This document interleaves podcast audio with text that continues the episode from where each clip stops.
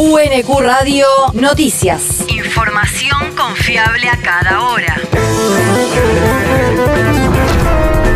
El clima. El Servicio Meteorológico Nacional indica que hoy se espera una máxima de 20 grados con cielo despejado. El viento rotará del sur hacia el noreste hacia la tarde. El país.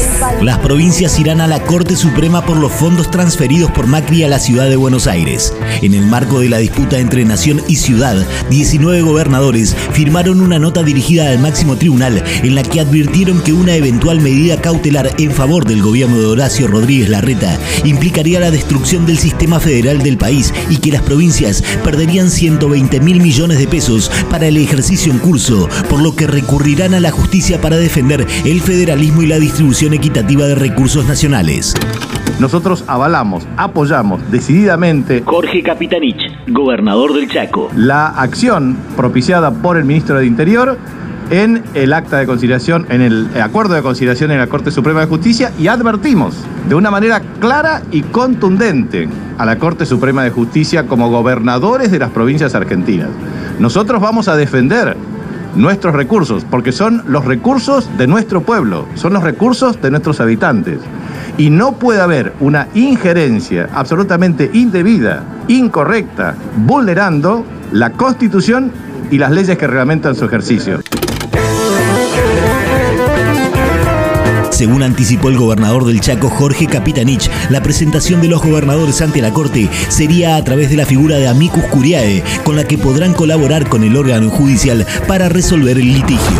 La región. Vuelve el boletín de calificaciones a las escuelas de la provincia. Así lo comunicó la Dirección General de Cultura y Educación y tendrá como particularidad que las notas se entregarán dos veces al año al finalizar cada uno de los cuatrimestres en los que se divide la cursada anual. Según informaron las autoridades educativas, también se estableció que se entregarán informes de avance a mediados de cada cuatrimestre, evaluando el aprendizaje, la asistencia y eventualmente la discontinuidad de la trayectoria educativa de los alumnos. El territorio. Expo Biojardín y Expo Mascota. El municipio de Quilmes informa que el próximo domingo 3 de abril, de 10 a 18 horas, se realizará la Expo Biojardín y Expo Mascota en el Parque Lineal Don Bosco, ubicado en Avenida Caseros y Doctor Arturo El evento está organizado por la Dirección General de Turismo del municipio en articulación con otras áreas municipales. Ambas exposiciones fueron pensadas para que los vecinos y vecinas de Quilmes encuentren en un único lugar todo lo referente al cuidado y bienestar de las mascotas, como así también todo lo relacionado con el mundo de las plantas, generando un espacio de disfrute para toda la familia. El mundo. Perú cumplirá el pedido de la Corte Interamericana de Derechos Humanos sobre Alberto Fujimori.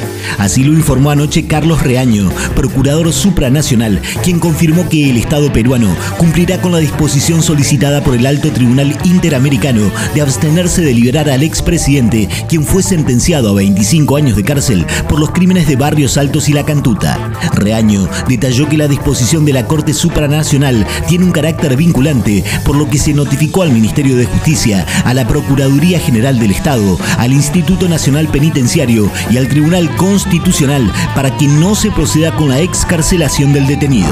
La universidad. Feria de Libros de la editorial UNQ a la comunidad.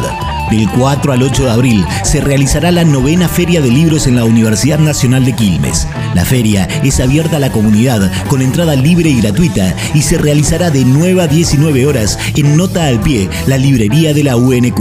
Para esta edición, las editoriales invitadas serán Siglo XXI Editores y Capital Intelectual y como todos los años habrá descuentos especiales y promociones. El deporte. Argentino de Quilmes presentó sus nuevas camisetas con homenaje a los héroes de Malvinas.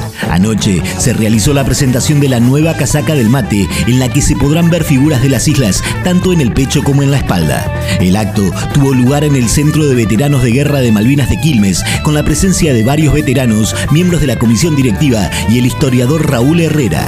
Desde el club, además reforzaron la comunicación de la nueva imagen con la frase Las Malvinas son argentinas como el mate.